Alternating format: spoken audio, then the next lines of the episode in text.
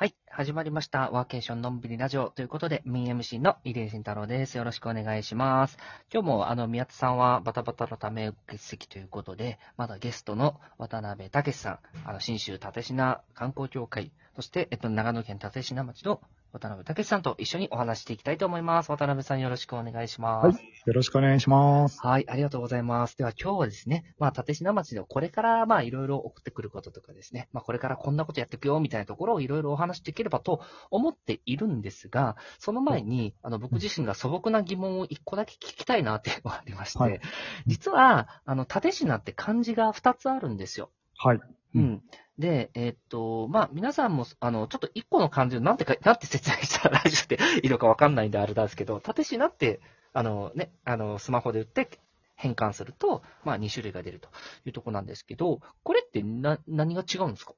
あ、はい。えっ、と、いわゆる難しい方の字っていうのは、あの、タデ食う虫も月々のタデっていう字を使った縦品っていうのと、あと、立つ座るの方の簡単な方の立つの縦品っていうのがありまして、えっ、と、まあ、簡単に言うと、その縦品山っていう標高2531メートルの日本百名山にも数えられている山がありまして、えっ、と、その山のふもとの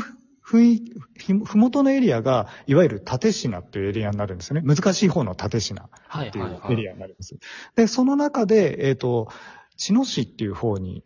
は、えっ、と、縦品高原、難しい方の縦品高原。うんうんうん。はいで、えっ、と、その反対側の、山反対側には、えっ、と、縦品町が広がってるんですよ。簡単な方のた立つっていう字の縦品町が広がってます。でうん、えっ、と、これ実はですね、えっ、と、65年以上前にですね、えっ、と、小さな3つの村が合併して、縦品町って名乗ろうってことをしたんですよね。で、もちろんその立品山のふもとにあるので、立品山のた、あの、タデクウムシや月々のた、難しい方の盾、盾を使った立品町を、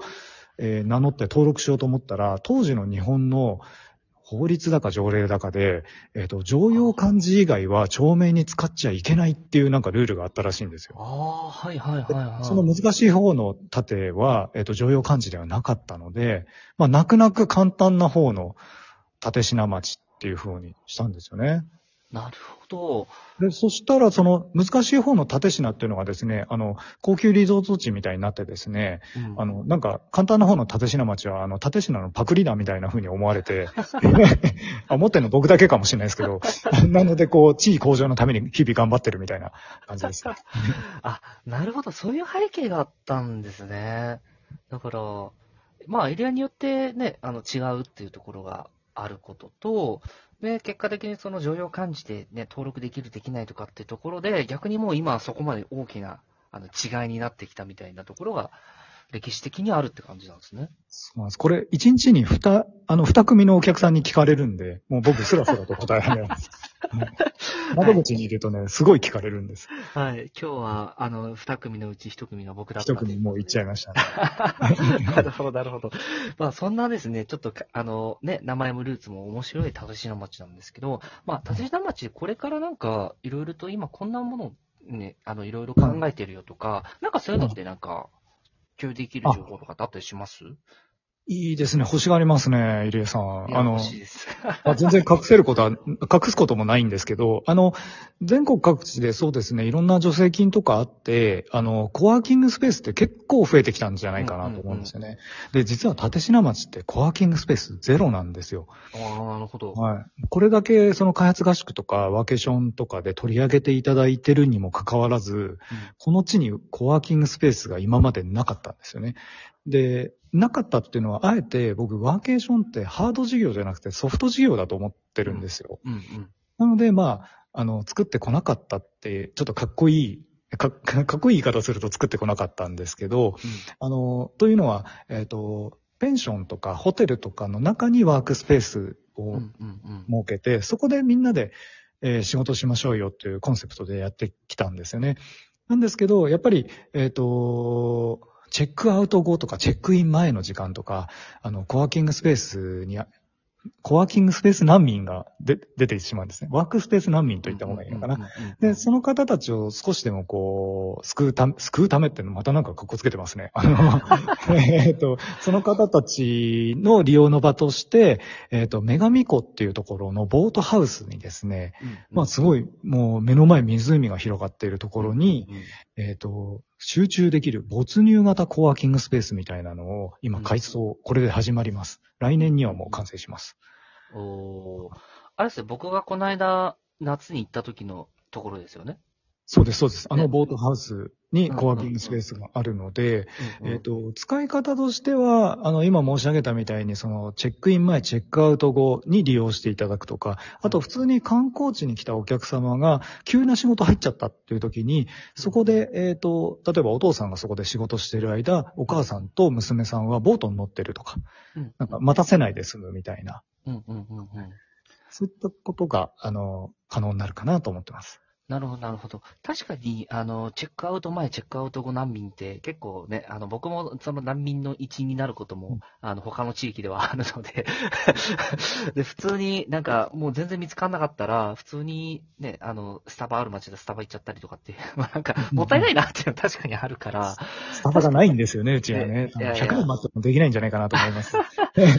なかったらないでいいと思うんです。なんかない方が僕は好きなんですよね。なんか近くにチェーン店ある。あ、でももう環境明るいし、もうここでいいか、みたいな感じで甘えちゃうのがちょっとね、なんか僕その決断嫌だなっていつも思ってて。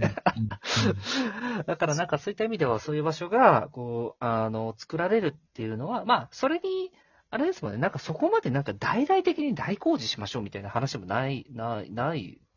そうですね。ねあの、あくまで、まあこの時代ですからね、うん。あの、全くさらなところから新しいものを作るっていうよりは、今あるものをうまく使って、うん。まあ、最高のロケーションに立っているボートハウスがあって、たまたま使ってないお土産物スペースをちょっとい移築して、うん。えーそこに、えーなんていうんですかね、自然と調和するような形で、あの、作りますし、あのーそうですね、僕が、あのー子供の時に、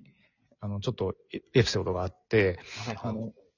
えー家族旅行で某夢の国へうんうん行った時に、えー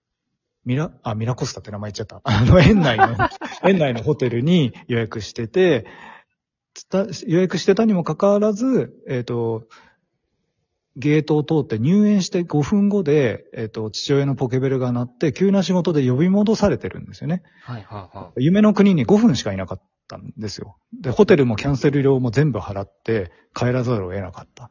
でも、観光地にワークできるスペースがあれば、家族旅行を継続できるんですよね。うんうんうん。だからなんか、セーフガードっていうか、ライフラインっていうか、その観光地で、あの、気軽にドロップインできるところを作んないと、観光地としても今後選ばれていかないんじゃないかなっていう思いがあって、うんうんうんそういった意味でも、あの、今回のこのコワーキングスペースって非常に重要なポジションにいるかなと思ってます。確かに、あのーなんだっけ、この間、立品町役場の、あの、上前さんにも、一個、こんなとこあるよってご紹介したのが、まあ、以前ちょっと、うちの方でもゲスト出ていただいたんですけど、大分の別府には、温泉地の中にあるんですよ。うんで、やっぱり僕もこの間行った時に、あすんげえ楽でした。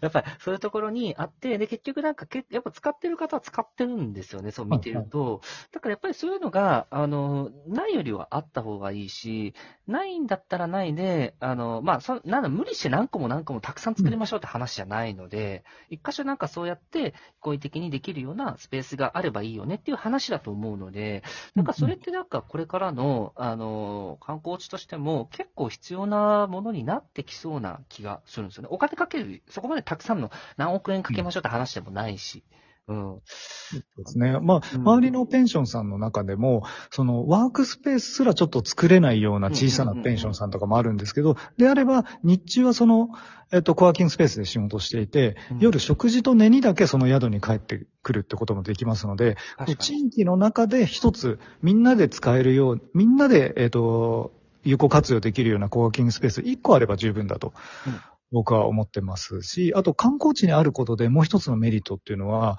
あの、お父さんが急に、急な家族旅行の中で仕事してるときに、じゃあ街中だったら、じゃあ買い物でもしててとか、うん。なんかこう、見えないところへ行ってしまう不安っていうのもあるんですけど、あの、目の前湖で、そこでボート乗ってる姿とか楽しく遊んでる姿が目に見える範囲で、お父さんも安心して仕事できるみたいな。う。んうんうん。うんはい確かに確かに。そうですね。うん。確かにそういう場所が、あのーゼロってなってくると、ちょっときついなって、これから時代はなってきそうな気。まあ特にこれから働く多様化ってどんどん出てくると思うので、まあそういった意味ではね、あのーなんか無理して変な、鮮やかなものじゃなくて、うん。そうですねなんか。すごいいい場所になるんじゃないかなって、なんか改めて伺ってて感じますね。ななんか、あの、うんコワーキングスペース作っちゃったけど、どうしようじゃなくて、今、本当にこの地域の中で必要になってきて、やっと作りますっていう段階なので、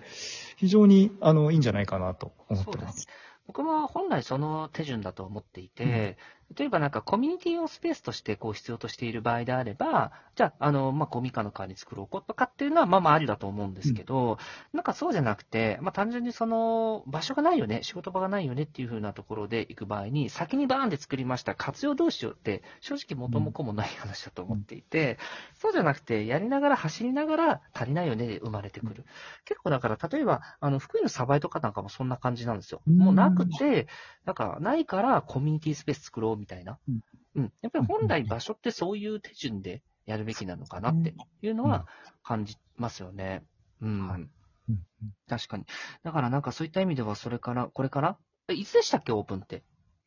えっと、来年の夏の終わりぐらいになっちゃうかなとは思いますね。うんうん。はい。なるほど、なるほど。でもまあ、夏の終わりぐらいには、まあそういう場所もできてくるということで、まあこれから立品町に、あの、はい行ってみようかなって思った皆さんも、新しい場所が、働く場所もできてくるということで、ぜひご期待をいただければというふうに思っております。はいというわけで、3回にわたって、えっと、長野県立品町から渡辺武さんにゲストとしてお越しいただきました。渡辺さん、3回にわたってありがとうございました。ありがとうございます。縦品でお待ちしております。はい、ありがとうございます。ではまた次回の放送でお会いしましょう。バイバーイ。